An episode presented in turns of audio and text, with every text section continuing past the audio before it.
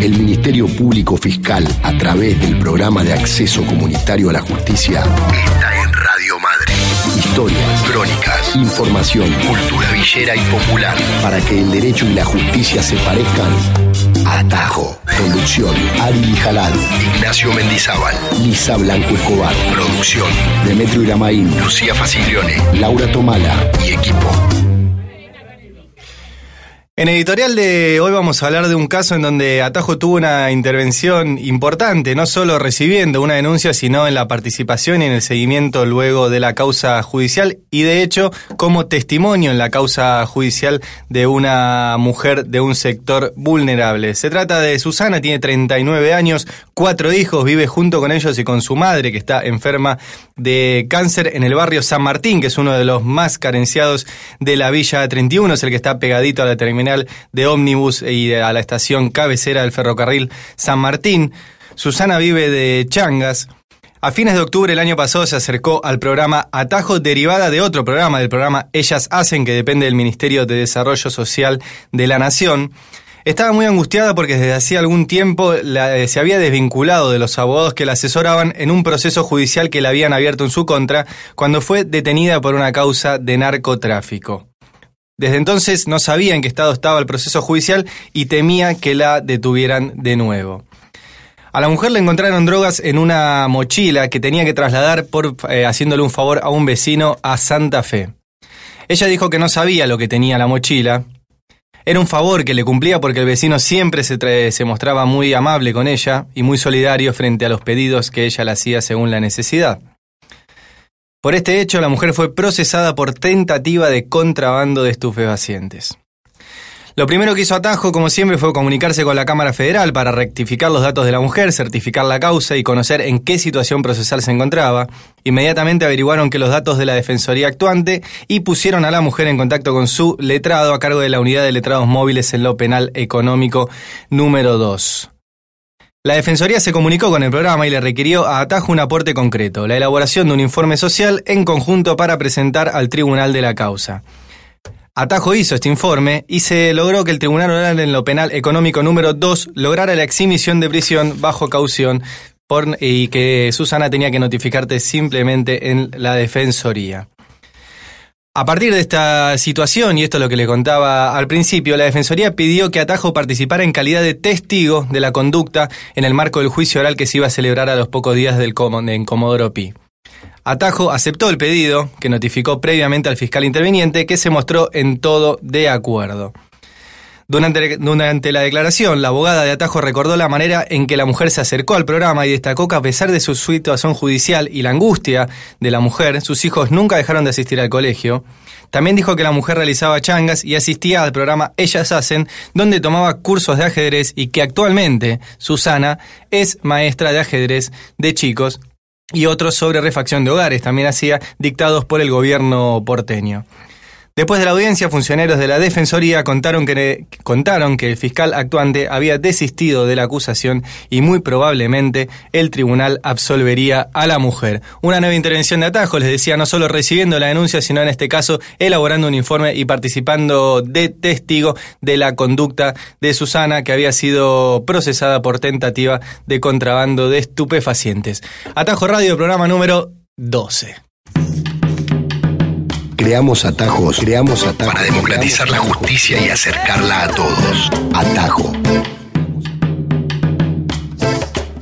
Exactamente. Yo me traje empanadas porque hoy, en realidad el programa pasado, nuestro productor Demetri Iramain tenía que pagar su apuesta por eh, el 1 no, ni siquiera por la clasificación de River, sino por el 1 a 0 del primer partido de ida, ¿sí? No lo pagó, creo, el programa pasado, ¿no? Que yo no vine porque estaba enfermo. Entre paréntesis salió muy bien el programa, lo escuché. Eh, así que no me, necesitan más. Eh, dijo que iba a traer hoy, ¿no? Las empanadas. Y ahora, nada. Llegando para acá, el mensaje fue, no están las empanadas. Yo estoy indignado. Yo no sé si puedo trabajar directamente. ¿eh? ¿Tiene hambre? En estas condiciones. ¿Tenés hambre? Tengo hambre.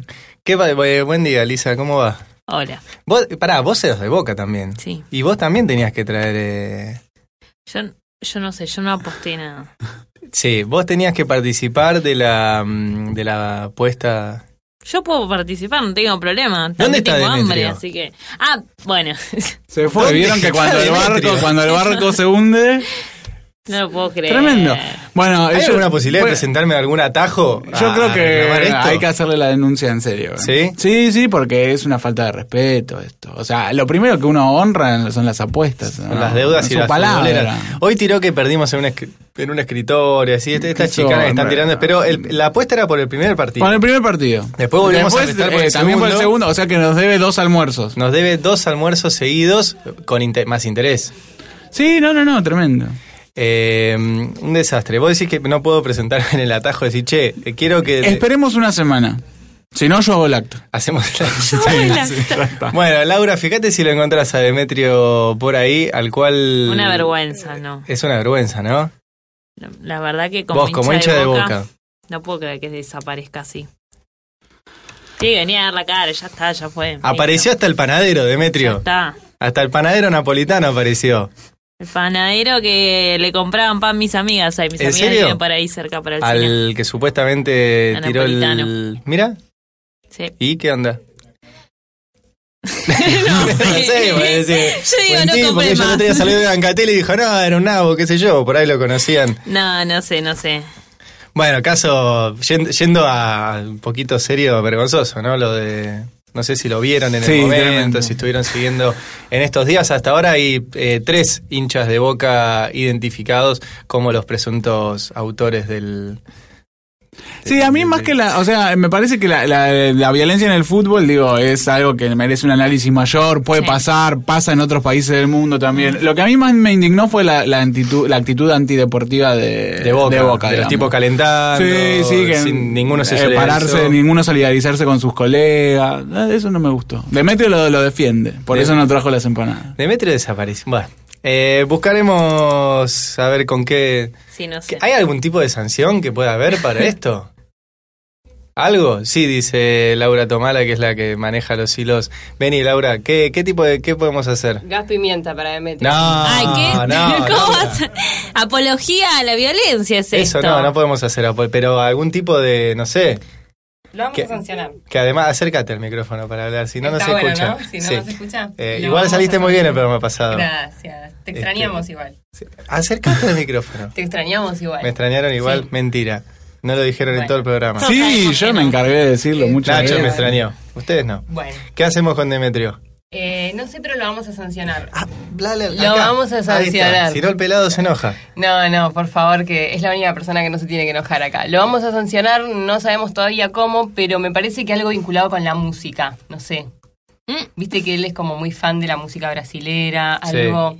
Yo preferiría que me regale un, ¿Un vino? un whisky. Bueno, eh, pero si no te cumple con las empanadas, la veo difícil la de whisky. Vamos a ver qué podemos hacer, qué esfuerzo de producción podemos hacer. Llamemos a- al topo a ver que, si nos puede decir algo. Bueno, eh, acá estamos, programa Tajo número 12. Damos nuestra vida de comunicación, Nacho. Por supuesto, como siempre, nos pueden encontrar en Twitter, nos pueden fabear, nos pueden retuitear. Estamos en arroba Atajo Radio. En Facebook nos encuentran en programa Atajo. Y eh, pueden escucharnos en www.radiomadre.org y todas las noticias del Ministerio Público Fiscal, como así también este programa mañana, día viernes, lo encuentran en www.fiscales.gov.ar. ¿Y dónde más? Porque me, aparece en Twitter de repente estoy en otro lado y dice, está saliendo al aire en... estoy Está en saliendo al aire lugares a la vez. en muchas radios, sí. Por Sí. ejemplo, en la radio comunitaria FM Bajo Flores, en el 88.1 los jueves a las 4 de la tarde. O sea, el mismo día, pero unas horitas más tarde. Sí. Después estamos los viernes en Urbana TV de la Villa 31 a las 9 de la mañana. Por la voz del Mercosur, los viernes a las 11 de la mañana en la FM 101.3. También estamos en Mar del Plata, Sí. FM So- 88.7. Solo, solo en, solo en la radio. Por ahora solo en la radio. Nunca fuimos a Mar del Plata. Los viernes a la una de la tarde, FM 88.7. Y ahora también se suma una radio más, Radio Utopía, todos los lunes a las 19 horas ¿En por dónde? www.radioutopía.com.ar. ¿Esa es de acá? Eh, sí. Ah, no era, no es de Mendoza, no, porque No, Mendoza no, habían ese. abierto un atajo. Es la radio de la Asociación de Pensamiento Penal. Esa. De Mariano Juliano. Mario Juliano. Ah, la pelota. Asociación Sí. de Pensamiento Penal. No tiene nada que ver con el penal del fútbol. No, eso no Ah. tiene nada que ver con el penal. Vamos a una tanda y ya volvemos. ¿Qué trole hay que tomar para llegar a la justicia? Subite a un atajo. Un tajo para el lado de la justicia. Al fin. Muy bien, segundo bloque de Atajo Radio. Ya tenemos nuestra primera nota en línea. Está comunicada con nosotros Vanessa Orieta, la hermana de Luciano Arruga. Buen día, Vanessa, Ari Lijalad, Lisa Blanco Escobar, Nacho Mendizábal, te saludamos. Hola, ¿qué tal? Buenas tardes a todos. Muchas gracias por atendernos, Vanessa. Este, bueno, pasaron ya unos días de- del fallo que el viernes condenó a 10 años de prisión a, a Torales, a este ex policía bonaerense por las torturas a, a tu hermano Luciano. Eh, ¿Qué análisis haces después de pasados estos días? No, es el, el mismo que se hizo en un primer momento. No, no, nos parece un fallo eh, muy importante. Es eh, la primera vez que se reconoce una situación de torturas eh, psicológicas sufridas por, por un niño en este caso, porque Luciano eh, cuando fue detenido el, 10 el 21 de septiembre del año 2008 tenía 16 años, estaba amparado por los derechos del niño y en este caso la justicia tuvo bien en cuenta e- este dato, ¿no? Que era un pibe que había sido detenido durante más de 10 horas en la cocina de un destacamento que no tenía habilitaciones para tener detenidos, pero que aún teniéndolas no lo podría haber tenido encerrado y más si su familia se encontraba en el lugar eh, pidiendo retirarlo. Eh. Se pudo dejar bien en claro también el verdugueo que sufrió él y que sufrió mi vieja y que sufrí yo al momento de retirarlo. Se pudo dejar bien en claro que Luciano fue eh, golpeado, que sufrió lesiones físicas, pero que también sufrió tormentos psicológicos, eh, algunos que han mencionado durante las audiencias. Creo que en este sentido es, es muy importante. Son muchos los jóvenes que sufren a diario estas situaciones en comisarías, eh, sobre todo de- cercanas a los barrios humildes, y la realidad es que pasa totalmente desapercibido. Eh, esto está naturalizado y me parece que es una una medida importante que por sobre todas las cosas va a ayudar a otras causas, ¿no? En donde Eso- los familiares realmente necesitan citar fallos como este. Eso te quería preguntar, digamos, este, además de la, de la relevancia de que este fallo reconozca las torturas, reconozca que se hacían sobre un menor y además eh, tengo entendido que deja abierta también la posibilidad de las otras personas que participaron, además de, de Torales, en, la- en las torturas. Pero ¿qué, ¿cómo puede impactar este fallo en, vos debés conocer muchísimos casos que tal vez no fueron tan mediáticos como el de Luciano? Tan conocidos. No, hay, hay muchos casos que no, no tienen, por supuesto, la difusión que tuvo el caso, eh, y son, la, son casi todos.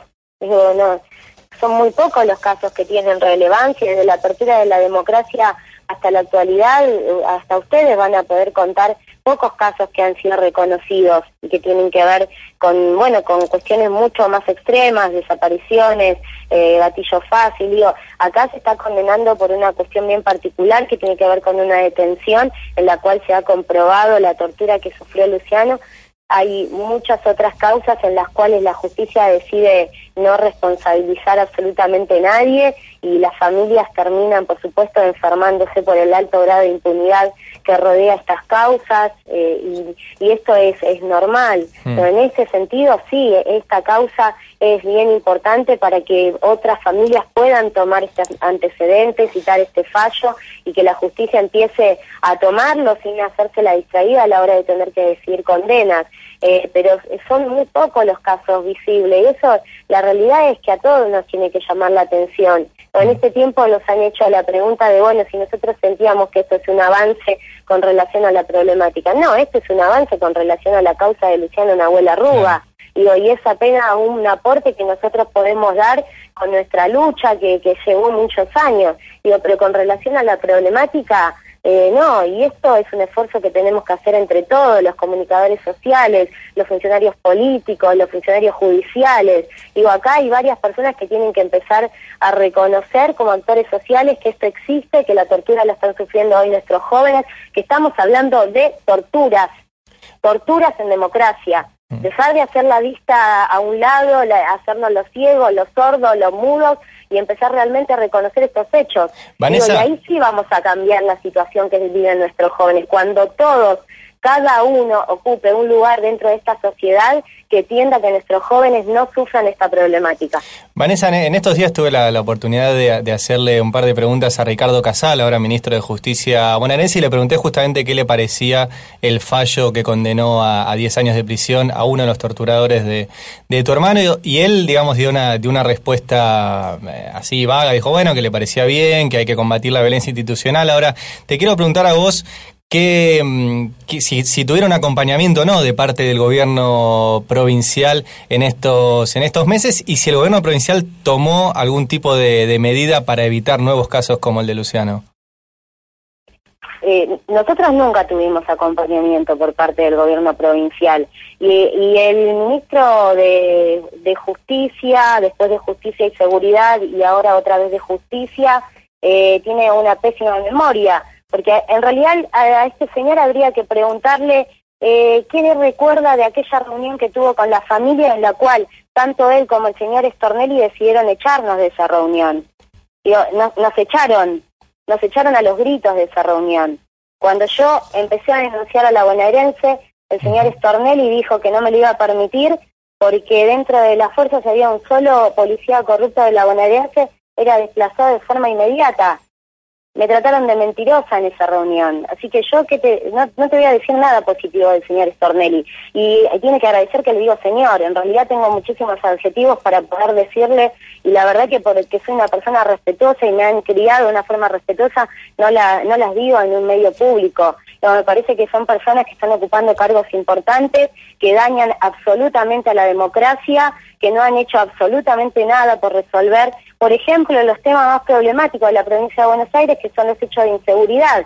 Y no los van a resolver porque ellos están asociados con una policía que es la misma que controla y maneja los delitos. Y si no están asociados, entonces que salgan a denunciarlo. Porque ya estamos hartos de que esto esté tan naturalizado y que al final de cuentas terminen responsabilizando de estos hechos a nuestros jóvenes. El señor Stornelli tendría que salir a dar la cara y, y reconocer primero públicamente que nuestros jóvenes sufren la violencia institucional, pero no porque le hacen una pregunta y después tomar medidas para que esto no ocurra. Él no puede decir que esto es un avance en eso o que hay que resolverlo. Él lo tiene que resolver. Vanessa. A ver, él lo tiene que resolver. Sí, es ella. Vanessa. Volviendo un poco a la, a la causa de, de Luciano, eh, hay abierta otra causa en la justicia federal de Morón por la, la desaparición forzada de él, ¿no? Donde se investiga lo que fue su muerte. Perdón, ¿me podés volver a repetir la pregunta? Sí, te, quería preguntar por la por la otra causa, la causa que está radicada en, la justicia federal de Morón por em, la muerte, digamos, de Luciano, eh, su, su, su, desaparición forzada, donde se investigan estas circunstancias. Queríamos saber si, más, si lo que se podía decir de cuál era el estado de esa investigación y cómo ves, o si, si ves de alguna manera que este fallo influye en esa otra causa. Bueno, esa causa sigue investigándose, digamos, eh, está en una etapa de, instrucción. Eh, son importantes los aportes que han dado eh, dos de los testigos que participaron de este proceso de investigación. ¿no? Uno es el testigo que eh, embistió a Luciano, ¿no? que, que atropelló a Luciano. Esta persona habló de que Luciano venía escapando de una situación o de alguien. Hay que recordar que Luciano cruza por una zona inaccesible, teniendo a pocos metros el acceso que divide al conurbano de la capital federal, que tuvo que subir una, una montañita, bueno, pasar eh, la General Paz, que es sumamente peligrosa. Eh, hay otro testigo que llega una vez efectuó este accidente, que ubica un patrullero de la bonaerense al costado de la colectora. Digo, esto lo que hace es, por supuesto, aumentar aún más las sospechas eh, que tienen que ver con la relación eh, que existió esa madrugada y digo la relación porque nosotros seguimos sosteniendo que Luciano fue detenido el 31 de enero del año 2009 por policías eh, bonaerenses. Digo, en este sentido, la justicia está avanzando por ese camino. El fallo en donde se ha imputado por torturas al teniente primero, perdón, que se ha condenado al teniente primero Diego Torales también fue remitido a la justicia federal para que también lo vuelque a esa investigación, porque hay que recordar que la familia denuncia este hecho, primero como una negativa de Luciano a salir a robar para la policía, negativa que a él le cuesta un montón de detenciones, incluso esta del 22 de septiembre del año 2008, y que finalmente para nosotros termina con la detención del 31 de enero del año 2009. Déjame agregarte algo, porque vos antes me nombraste a este hombre, Casal, y no, y es imposible que uno no se quede tan amargado, porque son los mismos que hicieron correr eh, eh, información que criminalizaba la figura de mi hermano. Digo, los primeros meses cuando Luciano estaba desaparecido, la información que tomaban los grandes medios era la información que salía del Ministerio de Justicia y Seguridad. Digo, la información que hablaba de que mi hermano era un pibe que estaba perdido, que su, que su asunto estaba vinculado con drogas. Todo eso salió de ese lugar. Digo, por eso está la bronca que uno tiene por estos funcionarios. Y aumenta aún la bronca cuando mi hermano aparece el 17 de octubre del año 2014 y un funcionario de la provincia de Buenos Aires llamado Tellerman sale a decir inmediatamente, sin haberse comunicado con la familia, que el chico había aparecido y que eso se había tratado simplemente de un accidente. Digo, e, eso es lo que uno tiene siempre en la cabeza, que recuerda y que hace que no la, la, bronca esté ahí constantemente y cuando lamentablemente nombran a estas personas tan desagradables, eh, me parece que lo que hay que hacer es tener una absoluta memoria. ¿De dónde estaban ubicados cuando esto empezó? ¿De qué dijeron cuando esto avanzó significativamente? Y los obstáculos que le pusieron a esta familia para, para precisamente no acceder a la verdad, a la justicia. Vanessa, por último, digo, siempre hablamos de, de las causas judiciales y a veces hablamos poco de, de Luciano. ¿Qué, mm, digo, ¿Qué quería hacer Luciano? Muchas cosas era un pibe que tenía 16 años, que recién empezaba, si podemos llamarlo de alguna forma, a buscar su independencia, quería terminar el secundario, algo que él había dejado porque le costaba mucho, eh, trabajaba en una fundidora, eh, a Luciano le gustaba tocar la guitarra y lo hacía él por motus propio porque no había un mango para pagar un profesor. Mm. Eh, nada, mi hermano tenía sus proyectos, tenía una vida por delante, tenía amigos, tenía una familia, eh, soñaba con jugar con sus sobrinos, eh, cosas que nunca pudo hacer y que nunca va a poder hacer y que tiene que ver con una vida que le han cortado, no que le han quebrado otros. Eh, no sé yo, hablar hoy de Luciano es, muy costoso, es muy doloroso. Em, pensar en lo que él quiso y no pudo hacer, la verdad que lo único que hace es nada, es hacer un nudo en la garganta de cada uno de sus familiares.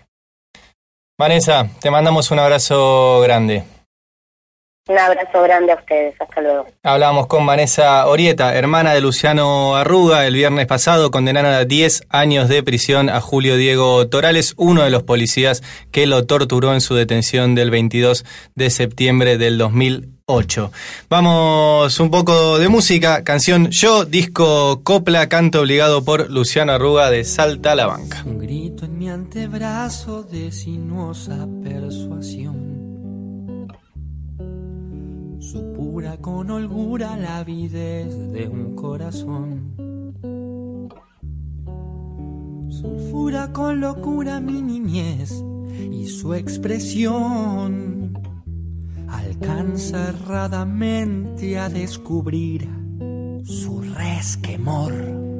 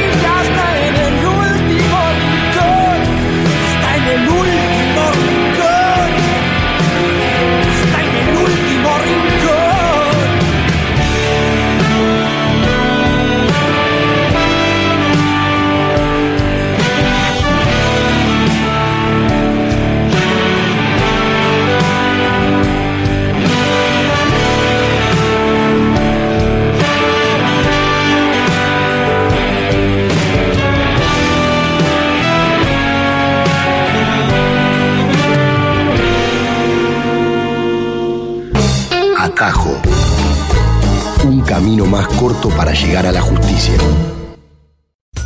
Infoatajo. Fiscalías, villas, asentamientos. No te miento. Desde el jueves 7 de mayo y a razón de una vez a la semana, el atajo móvil atiende las demandas jurídicas y de todo tipo de los vecinos y vecinas de la Villa Rodrigo Bueno. En el asentamiento de Costanera Sur viven 3.400 personas, 65% de las cuales son de nacionalidad peruana. Taller sobre violencia institucional. Se realizó en el centro barrial Alberto Hurtado de la Villa 2124 de Barracas. La jornada de promoción de derechos fue una respuesta al pedido formulado por los referentes del lugar. En dos encuentros semanales consecutivos participaron en total 50 jóvenes quienes refirieron historias de maltrato policial, perju- prejuicio social y estigmatizaciones de todo tipo. Reciclar para cuidar el medio ambiente. Docentes del Piaget, un colegio privado de San Isidro, dieron un taller de reciclado en el jardín Sueños Bajitos de la Villa 31. Docentes, niños y padres convirtieron a varias botellas de, plásticas, eh, de plástico en desuso en sillas para las salitas del jardín. Rugby solidario en la Villa 31. Organizado por el atajo del barrio Carlos Mujica, un equipo de rugby de esa villa y un combinado de fiscales disputaron un test match solidario. Tras el partido, que terminó empatado, fue proyectado el documental Desaparecidos del Rugby y celebrado un almuerzo. Asistieron fiscales titulares de Procuradurías Especiales y dos ex glorias de la ovalada. Se realizó una clínica jurídica por un ambiente sano en la villa de Retiro. La jornada sobre el derecho a vivir en un ambiente sano estuvo a cargo de los especialistas de la Fundación Ambiente y Recursos Naturales. Se desarrolló en las instalaciones del comedor Ayúdame a Crecer y reunió a una docena de mujeres del barrio que fueron concientizadas sobre la necesidad de intervenir sobre la problemática que se manifiesta especialmente en la recolección deficiente de basura. El Poder Judicial removió las vallas que cercaban una escuela frente a la Villa 31. Autoridades judiciales de Comodoro Pi habían vallado la vereda donde tiene asiento una escuela. El cerco impedía que pudieran ingresar ambulancias o autobombas en caso de una emergencia. Ante la falta de respuestas, la directora del colegio se acercó al atajo de la Villa 31 que vehiculizó el reclamo. Un derecho en un minuto. En un minuto. ¿Sabías que la usura es un delito y en Argentina está penado por la ley? Para acceder a un préstamo o solicitar una tarjeta de crédito, es importante informarse y conocer tus derechos. En muchas ocasiones, las condiciones de contratación son abusivas y los intereses resultan usurarios. Si conoces o fuiste víctima de un caso de usura, el Ministerio Público Fiscal de la Nación puede ayudarte. El Estado democrático y la justicia los construimos juntos. Ministerio Público Fiscal de la Nación www.mpf.gov.ar Los márgenes en el centro. La villa en el corazón de la ciudad. Atajo. Muy bien, volviendo del Noti Atajo. Lisa, ¿vos tenías algunas actividades para contar? ¿Es así? Sí, en el atajo, la semana que viene, en el atajo del Bajo Flores, el Sí. 28, que es el jueves que viene, el próximo jueves, sí, vamos a 28 tener... de mayo. Sí, re rápido, ¿no? Ya pasó ¿Cómo medio pasa? año. Y sí, hoy es, hoy es 21. Pero bueno, vamos a tener una vamos a tener dos actividades el 28 en realidad. Una con Flores Silvestres, que es un grupo de mujeres de mm, Igual lo podemos recordar la semana que viene. Sí. Perdón que te interrumpo todo el tiempo. Bueno, Sí. pero a mí Lau me sugirió que lo cuente ahora. Además sería... Bueno, la cuestión es que... La que decide todo es Laura, dale. Sí, bueno, ella decidió y me Así dijo que cuente que vamos vamos a tener una actividad con mujeres de la FM Bajo Flores, un Sí. grupo que se llama Flores Silvestres, que tiene un programa de radio que sale los viernes a las 8 de la noche. Sí. Eh, Mañana. ¿Vos, ¿Vos estás en ese programa? sí, con todas las compañeras de la radio. Qué grande. Así que los viernes a las 8 de la noche paso tiro el chivo. ¿Y ahí haces una columna también? Eh, no, yo conduzco con las compañeras todo el programa. Es un programa muy lindo y que habla de to- todo lo que es el barrio y las mujeres. Es muy... Me gusta mucho, no voy a decir nada. ¿no? ¿Conduce Lisa? No, con- conduzco con varias compañeras, con Mariela y con Paola, Sí. que son compañeras históricas del FM Bajo Flores, Eh, pero bueno, otro día te cuento, porque Pero si entonces, no como que el estamos- próximo día que, me, que yo me enferme, no hace falta que Laura eh, conduzca el programa, lo puedes conducir vos perfectamente. Yo podría hacerlo, pasa que yo le Ari, cambiaría... está- estás demostrando que nos mintió y que no escuchó el programa No, anterior. la Yo le- editorial, mira, te voy a decir, la editorial la hizo Nacho, fue muy larga, mira, te voy a hacer una crítica. Pero no, fue no, mi culpa. Eh, no, me de- parece que eso es eh, algo que tenemos que cambiar en general. Eh, y después eh, estuvo medio Laura conduciendo. Sí.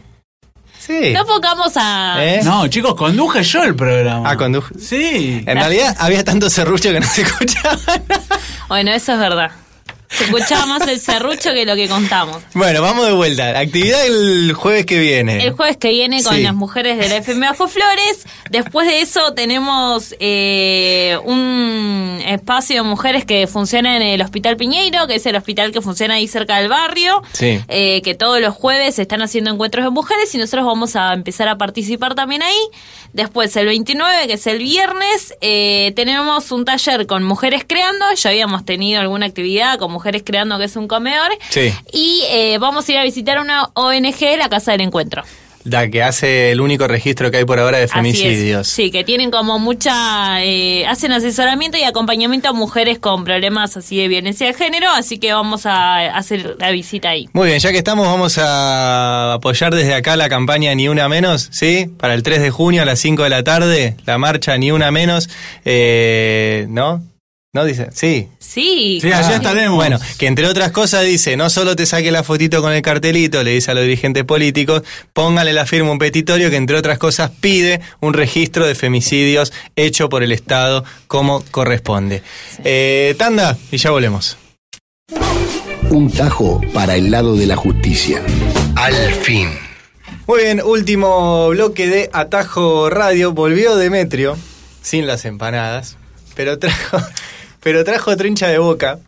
No sé, para, sí, para juntar, para ver si, si le aporta un poquito a, la- a las deudas. ¿Apostó algo? No, no, no apostamos nada nosotros. La saludo a Horacio Basolín, fiscal a cargo de la Fiscalía General número 5 ante los tribunales orales en lo criminal federal eh, de la Fiscalía Nacional de lo Criminal de Instrucción número 49 y punto focal en materia de ciberdelito. Tenés una tarjeta que mide un metro y medio. Más o menos. Este, ¿No apostaste nada al River Boca? No, no, no, no, no, para nada. No, no le pongo muchas fichas al fútbol ya. Ah, bueno, nuestro productor nos apostó un almuerzo y todavía lo estamos esperando. Bueno, a ver, eh, gracias por venir. No, por favor, gracias a ustedes, es un placer. ¿De qué se trata el ciberdelito? Para si se lo tuviera que explicar, eh, no a Doña Rosa, pero a nosotros. Y básicamente, para explicarlo muy sencillo y muy rápidamente, son los delitos cometidos a través de computadoras o los delitos que tienen como objeto las computadoras. Hmm. Básicamente es eso. Pero sea que eh, sea lo vinculado a lo que conocemos, por ejemplo, de eh, adultos que eh, abusan de mujeres a, a través del uso de redes sociales, o sea hackear la cuenta de un banco. Claro, todo. En realidad, eh, la idea de, de- de este concepto tan amplio es abarcar esas, esas dos facetas.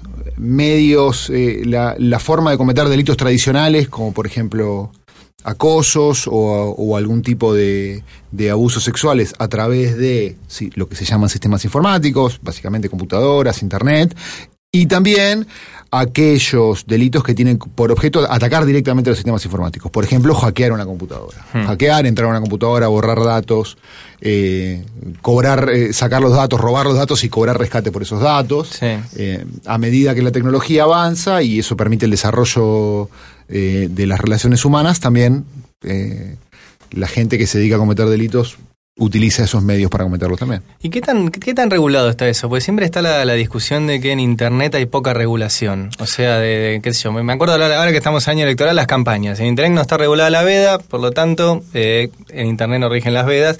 Te pregunto, en, en- en materia de estos, de estos casos, ¿qué tanto está regulado y qué tanto se puede regular? No, en realidad son, son cosas que están emparentadas pero que son diferentes. Una cosa es eh, cuál es el concepto de, de Internet, una gran red de computadoras conectadas a nivel mundial, donde la gente intercambia Mm. opiniones. Y de la misma forma que en la, que en la vida real, digamos, hay, hay determinadas garantías, por ejemplo, la libertad de expresión, esas garantías se llevan tra- a través de, de Internet. Hay una gran discusión hoy a nivel mundial, no es una discusión local, acerca de eh, si Internet tiene que ser neutral, lo que se llama la neutralidad de Internet, o no.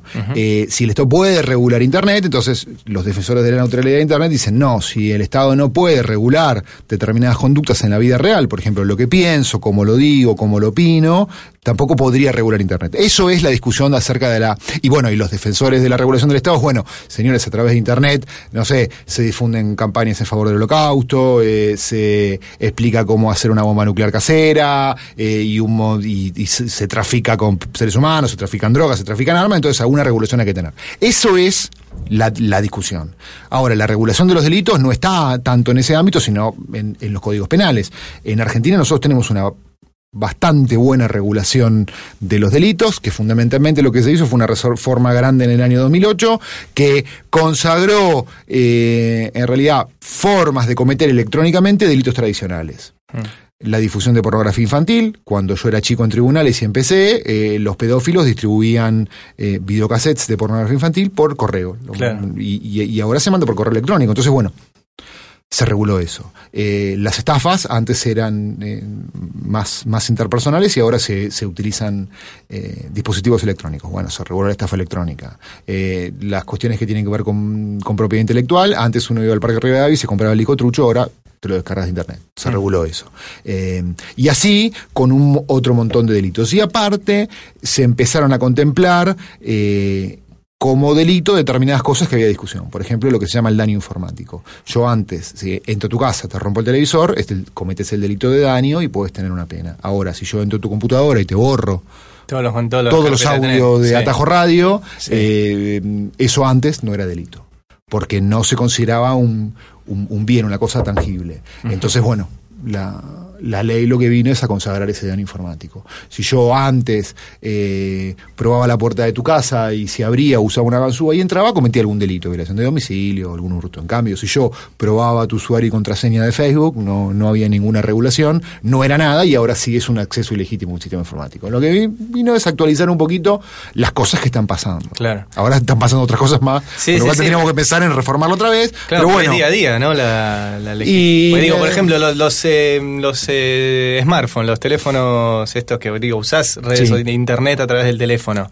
¿también entran dentro del mismo marco que una computadora? Sí, sí, porque en realidad vos lo que proteges es el sistema informático en sí, entonces eh, sea una computadora, sea un teléfono o, o cualquier cosa que esté protegido, eh, vos tenés regulación. Lo que pasa que, como todo, la tecnología avanza y al, y al avanzar la tecnología se generan nuevas formas de, de, eh, de cometer delitos. Antes, por ejemplo, cuando vos pensabas en hackear, hace unos años pensabas solamente en una computadora, que antes era una PC de escritorio. Hoy los Sí. problemas es hackear Internet en las cosas. Nosotros, tal vez no está tan difundido aquí, pero nosotros el día de mañana vamos a tener un, tele- un televisor inteligente con una camarita, voy a tener una heladera conectada a Internet que me va a decir cuando me quedé sin leche y va a llamar al supermercado para que me compre. Todo eso, se- todo eso conectado a Internet es hackeable. Claro. Entonces, bueno, hay que empezar a repensar, eh, hay que empezar a pensar las cosas que no pueden pasar y empezar a pensar de qué forma lo vamos a prevenir. Y a medida que avanza la tecnología, eso va, va a avanzar más. Me hiciste pensar que hay un montón de... que digo, todos los conocemos, pero que es toda esta información nuestra que circula a través de Internet y que es utilizada, tal vez por ejemplo, en fines comerciales. Digo, Eh, pienso en, en Facebook o en cualquiera de estas redes que toman un montón de información que nosotros volcamos voluntariamente para luego hacer campañas eh, comerciales, digamos, ¿qué, ¿qué protección tenemos nosotros, digamos, el, usuario común frente a, esto? No sé si son delitos, pero sí son tal vez eh, abusos de confianza al uso que nosotros hacemos de Internet. Sí, en realidad eso, eso tiene que ver, es una gran discusión que tiene que ver con el uso de nuestros datos personales. Y en realidad eh, no hay un abuso, digamos, Facebook no es gratis, Twitter no es gratis, vos pagás con tu información. Eh, eh, yo no sé si a ustedes les pasó alguna vez o sea, buscar en Google un viaje a Santa Teresita Sí. y a los dos días entrar en Facebook y que te aparezcan ¿querés ir a Santa Teresita? Bueno, el cookie.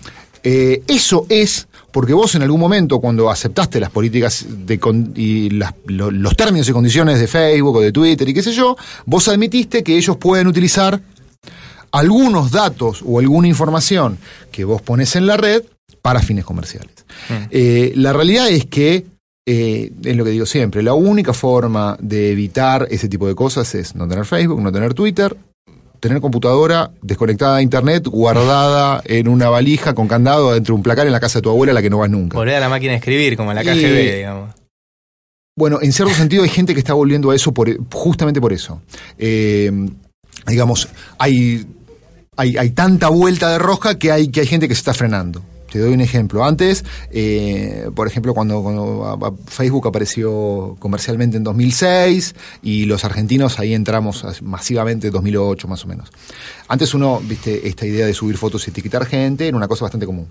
Eh, hoy ya hubo tanto exceso con eso que dentro de las de lo que nosotros tendríamos que pensar como, como una política social eh, de, de pautas culturales que si sacamos una foto acá en el estudio nos preguntemos si alguien tiene inconveniente que se suba una red o que se etiquete a alguien.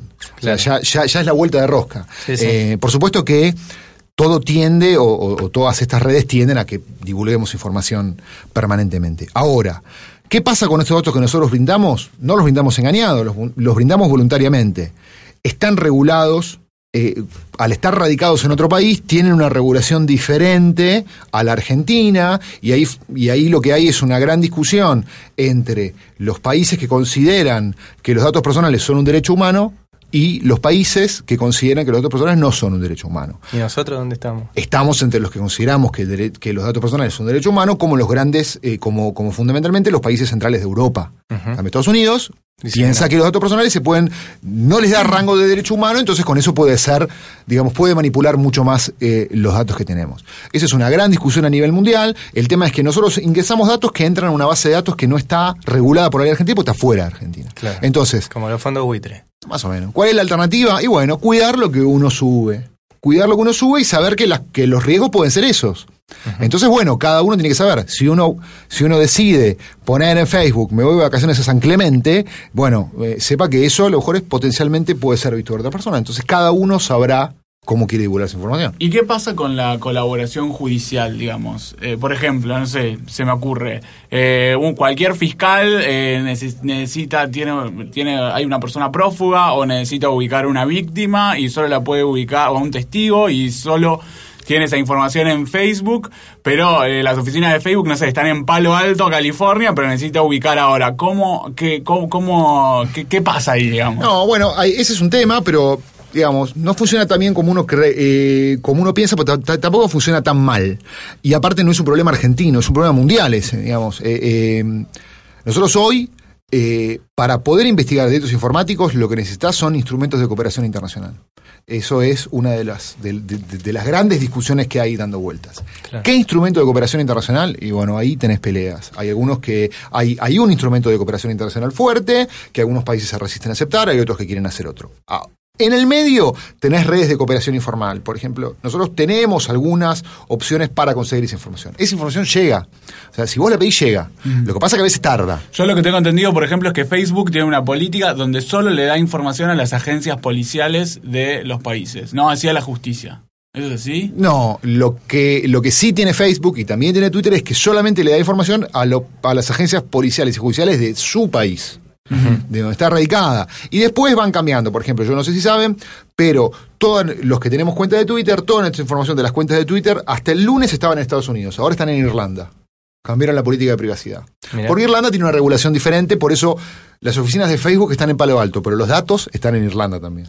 Eh, esas son cosas que hay que. este, Claro. Son la letra chica, chica, chica, muy chica de, eh, de, de- de- de estas redes. Pero sin embargo, si vos le pedís a un juez irlandés determinada información, con, cumpliendo determinados requisitos, te la da. Lo que pasa es que eso tarda. Entonces el problema es cuando vos tenés una, una, investigación muy caliente, lo que tarda esa información te puede conspirar.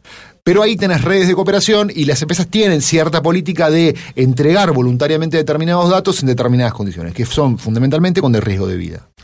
¿Y qué validez tiene lo que vos pongas ahí? Digo, no, por ejemplo, estos días, el caso del hincha de Boca que aparecieron en Facebook, este, eh, vamos a ir, hay que ganar, sí o sí, ta, ta, ta, y terminan siendo, tal vez, ¿qué, qué validez Lo tiene mismo, eso? la misma ¿Tiene validez buena- que, poner un pasacalles en la, en, en la, en la puerta de tu casa diciendo tía te amo, digamos. Eh, es, es- es una manifestación pública. Lo único que tenés que hacer es lograr vincular esa cuenta de Facebook Sí. al famoso este panadero, pastelero, no sé cuánto. Sí. Digamos, vos tenés que vincular esa cuenta con la persona, pero después una vez que lo, que lo lo vinculás, son manifestaciones. De tema, hecho, el de tema hecho- de la autoincriminación ahí cómo juega, porque si nadie está obligado a declarar en su contra, pero ahí no está obligado. no, por eso, pero que se que se tome eso, Y es, es lo mismo que yo ahora en la radio diga una barbaridad que puede ser autoincriminante, digamos.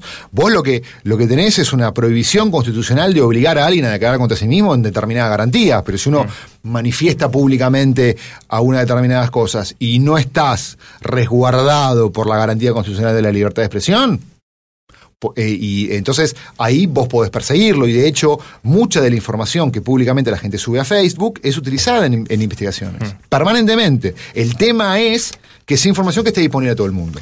Eh, Horacio, queríamos hablar, vos, Lisa, tenías un, un caso, ¿no? De eh, una situación de acoso y de abuso eh, a través del Facebook, ¿no? Sí, habíamos leído una situación de una chica de 15 años, Rocío, eh, que había como sufrido toda una, una situación de un abusador que a la vez se hacía pasar después por el novio, pero eh, eh, no sé igual eh, cómo, cómo se llevó eso a la justicia, eh, no sé. Eso, eso fue un caso que tuve yo el año pasado, un caso terrible, pero es, es más o menos una muestra, un abanico de todo lo que te puede pasar si no tenés cuidados. Y eso es fundamentalmente con el cuidado que tienen los chicos en los contactos. Digamos, este es el caso de una chica que, bueno, que que a través de una red social agregó, que no era Facebook, porque esto era muy viejo, eh, antes de, creo que antes de Facebook o por ahí, eh, que, agrega un chico que le gustaba, eh, y agrega un chico que le gustaba, y bueno, y eh, empiezan a chatear por, em- por, por el Messenger de Windows, que ya tampoco anda más, eh, El y MSN. el MSN, y bueno, ahí se genera una situación en la cual el chico le empieza a extorsionar, es muy largo contar, pero bueno, le extorsiona primero, le pide plata, la chica le da plata, después le dice, bueno, la plata no me alcanza, ahora vamos a hacer una sesión de video y la, y la obliga a desnudarse para que otras personas la vean, y al mismo tiempo, con un perfil diferente, eh, la contacta y se le hace el amigo. O sea, tenía con un perfil la acosaba y con otro perfil, supuestamente era el amigo que la, que la ayudaba a tratar de salir de la situación de alguna forma. Es un caso terrible, después la chica tuvo que tener eh, relaciones sexuales por, Ah. por, por, por plata y en un momento dado la chica no podía más, eh, eh, los, padres, los papás tenían un kiosco, saca plata del kiosco, la descubren y ahí cuenta todo y bueno, hacen la denuncia. Y bueno, se pudieron rastrear las comunicaciones del imputado, se le, le allanó la casa, le encontramos los videos de la nena y bueno, lo- el año pasado lo condenaron a 14 años de prisión y hace poco la casación confirmó el fallo. Ahí, qué sé yo, lo, lo, lo importante es es por un lado eh, descubrir qué pasa con los, con los chicos cuando usan internet. Nosotros cuando éramos pibes íbamos a jugar a la pelota a la esquina, eh, ahora por, por un montón de cosas eso es más difícil de hacer, pero la realidad es que el uso de los el uso de los dispositivos hace que eh, los chicos pasen cada vez más, más tiempo en línea, con la tablet, con el teléfono, con, con las consolas de juegos, etcétera. Y bueno, los padres de esta chica, y lo mismo que pasa con, con muchos de los padres de los, de los chicos que están ahí online, no saben bien en qué andan, con quién chatean. Y bueno, el anonimato de internet permite que mucha gente se, se haga, muchos adultos se hagan pasar por niños, entonces se generan esas cosas. Y en realidad lo que hay que aplicar acá es lo mismo que aplicaban nuestros viejos cuando nosotros éramos chicos. No lee con extraños, bueno, hay que estar lo mismo y hay que estar atento. La, la tecnología es genial. Ahora, si vos como padre lo que haces con la tecnología es darle al chico una tableta para, para, para que no te moleste cinco horas y para que el pie haga la suya, y bueno, y no te encargas de tu chico, bueno, probablemente pasa esto, digamos. Si, si, si uno está presente, sin invadir, pero estando presente, bueno, uno puede minimizar este tipo de cuestiones. Horacio, muchísimas gracias por eh, haber venido. Gracias a ustedes, chicos. Este, estuvo con nosotros Horacio Aciolín, Asolín. Perdón, ¿de dónde es el apellido? Italiano. Italiano. Hablando de ciberdelito, nos quedaron un montón de, de preguntas, así que desde ya te comprometemos para que vengas. Ningún problema. Eh, de nuevo, nosotros se nos terminó el programa, ¿no? Nos vamos como todos los, eh, como siempre, Como como, todos todos los eh, Como todos, como los, todos los jueves, con Tomate el palo. Miss Bolivia. Estuvo Laura Tomala, Demetrio Iramán en la producción, el pelado Gustavo la operación técnica. Nosotros nos reencontramos el jueves que viene a las 12 del mediodía en Radio Madre. Chau.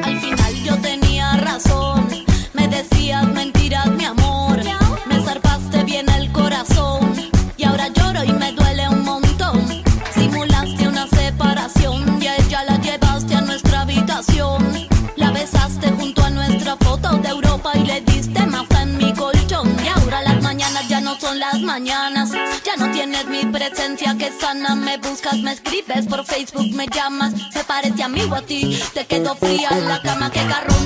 Te fuiste de mi casa sin pedir perdón. Ahora mis amigos te dicen traición porque me rompiste el corazón. Y ahora quieres volver, pero tómate